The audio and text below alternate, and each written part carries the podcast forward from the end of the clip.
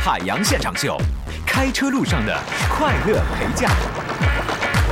这个塞翁失马焉知非福啊，事隔三日当刮目相看的，这是我们今天呢我的一个一个感受。哎，什么事儿呢？今天呢，我在这个长安街呃和王府井那块那个路口啊，我就和一个人偶遇了。谁呢？就是我发小那个小黑。偶遇了，发现呢，这家伙，穿个小黑貂，里边穿个小 T 恤，剃个板寸，穿个紧身裤，整个大皮鞋，带个 LV 的包，一身大金链子那种感觉。哦，现在以前朋友们，以前就是我们上学那会儿啊，在我们宿舍里，小黑是一个什么级别的人物呢？就这么说，啊，那时候我还相对有点钱，我会买那个碗状的这个方便面。完了，那个就是吃完了不剩汤吗？他就在那儿等着，说兑点热水再喝了它。这我一看，这家伙这兄弟发财了，然后一聊当大老板了。朋友们，面对这种人，在世俗当中我都不屑一顾。但是你知道，对于正常人类来讲啊，那种强烈的反差，给你带来的视觉和精神的刺激，你是欲罢不能的。就像是你听一个贱男主持一个脱口秀，能给你带来快乐，你想不听，你做不到。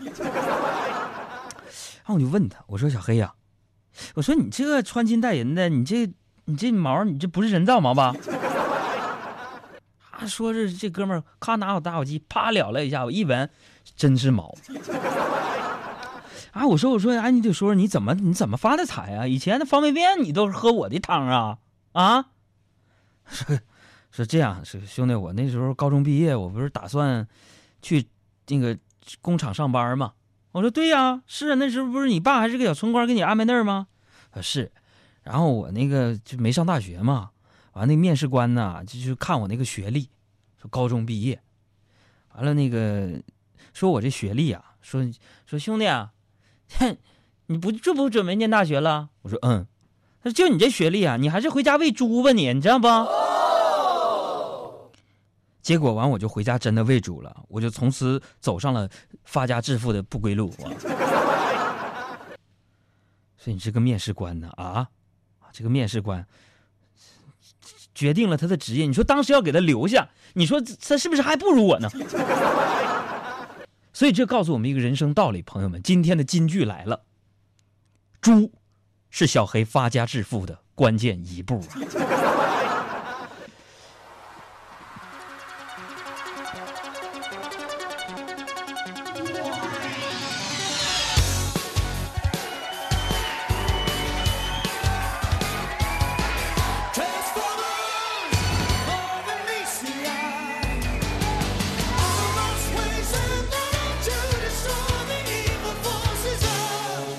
今天呢是星期二啊，咱们今天要跟大家做一个游戏是什么呢？就是是真还是假？也就是说，今天呢，我们海洋的快乐生活当中，我跟你讲，只有今天，在今天只有一件事儿是真的，到底是哪个是真的呢？大家猜猜看啊！我们的微信的账号呢，可以关注两个字儿“海洋”，大海的海，阳光的阳。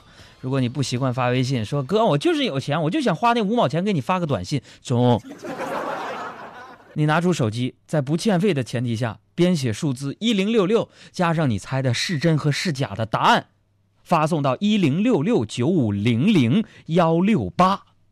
把所有给节目提意见、批判我们的，也是编写数字一零六六，加留言内容发送到。一零六六九五零零幺六八点一四一五九二六五三五八九七九三二三八四六。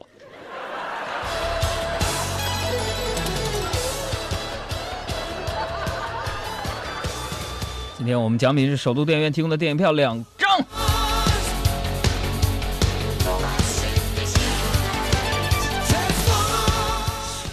哎，这个做人呐就是这样，是吧？做人呢，咱们就是有一句古话叫做“己所不欲，勿施于人”呐，对吧？这个上过书的朋友们都知道，上过学的朋友都知道，是吧？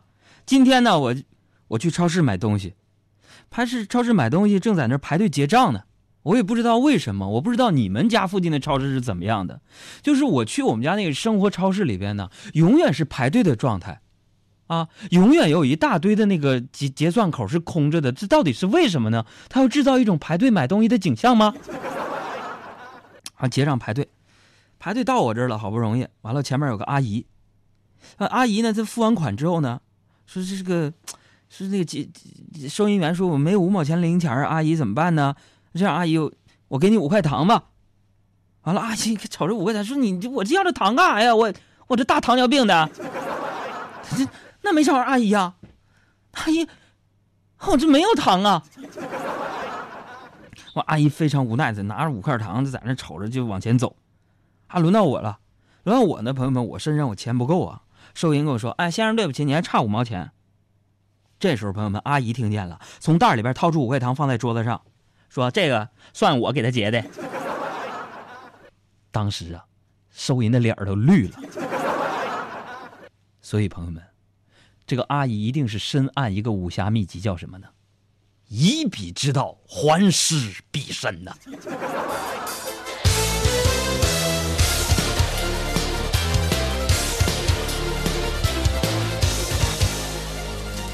朋友们，真的，这事儿真是真的，不是假的，真的。你看，呃，献婚曲就说了，目前为止，杨哥这肯定是真的。你看没有？特别理解我，你知道吗？哎，这个最近呢。我发现呢，十一月十一号之后啊，我这帮哥们儿们好像都不是特别顺利，各种意外此起彼伏的。就男性啊，为什么呢？今天上午的时候，我最好的朋友打电话跟我借钱，平时他不这样啊，就跟我说：“兄弟啊，兄弟啊，给我借我点钱，借我点钱。”哎，我说不是，你这不是大老板吗？你怎么你也缺钱你？你咋的了？哎呀，哥们儿，哥们儿，我我被车给撞了。哎，我一听，我说，哎，我就关心他，我说，啥车撞的呀？啊，啥时候的事儿啊？你媳妇知道吗？快点儿，你要多少钱？我朋友跟我说啊，那什么没有，我媳妇知道，我被啥车撞？我我被我老婆那个购物车撞的，我有点半身不遂了，我这。所以马云呢，你是我们广大男性朋友的克星。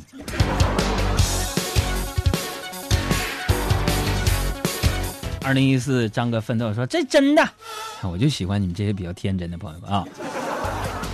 朋友们，刚才说那个，很多人觉得是假的。下面我跟你说这个，我跟你说，我跟你百分之百是真的。我告诉你，你听好了啊！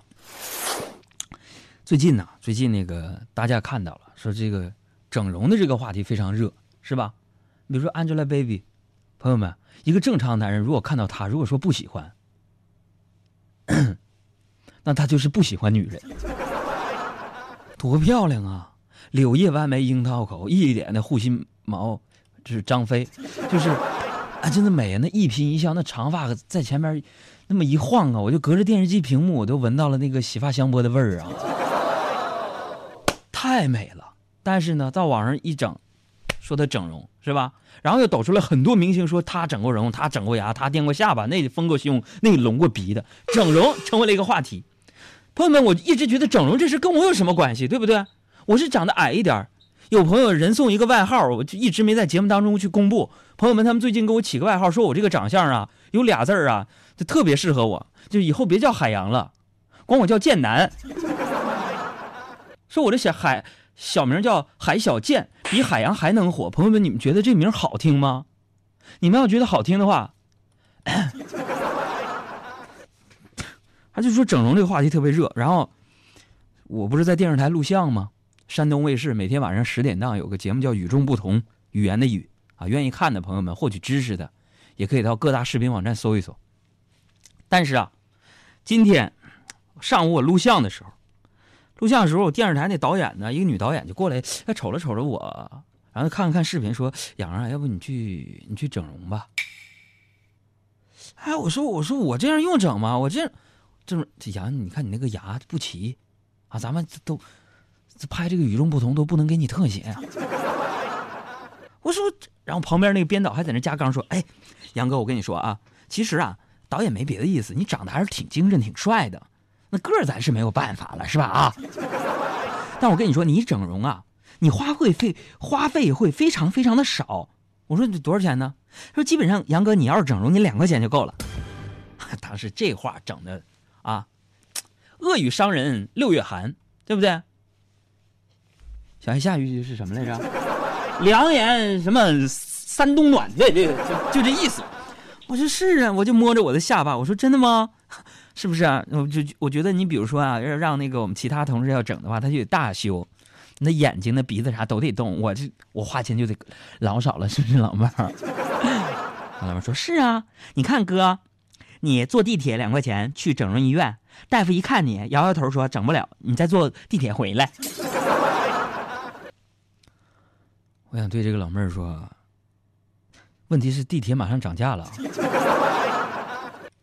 就是给我喝云南白药，也无法弥补我们心灵上的创伤。朋友们，这事儿真是真的。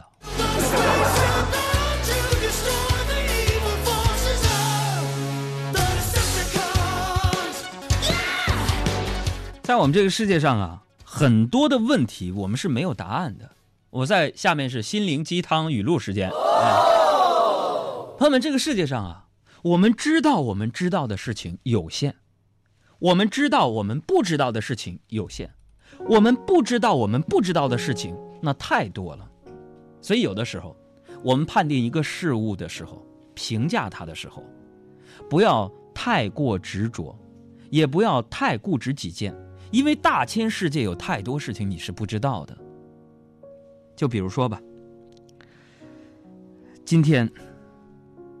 我发现呢，很多朋友开始管我叫海小健之后呢，我就内心受到了一种创伤。论钱，咱没钱；论北京有没有房，咱没有；北京户口咱有没有，咱也没有，对吧？每天朝九晚五，忙忙碌碌的，我没有办法让我的物质、我的钱包鼓起来。但是，我要读书啊，因为书中自有黄金玉，书中自有颜如。玉嘛，黄金屋哈，啊，我就寻思我看书吧。最近我在恶补四大名著，我又重新看，因为不同的年龄啊，看四大名著，你看到的东西是不一样的。比如说我最近看完了四大名著，又重新的审视了一下我身边的生活，我真的觉得伟大的作品，它经典之处就在于能够解答我们生活当中的很多问题。你比如说，我觉得四大名著啊。他就，他就可以，呃，可以和这个爱情关联起来。你比如说，爱情就像三国一样，合久必分，分久必合。这爱情也像《西游记》一样，要经历九九八十一难，方能取得真经。而爱情又如红楼一样，总有《红楼梦》啊，别别想歪了，总有一些人。耗费毕生精力去研究它，爱情也像水浒一样，不管你有多么轰轰烈烈的爱情，最后还是要向生活招安呐。释放幽默新能量，海洋现场秀。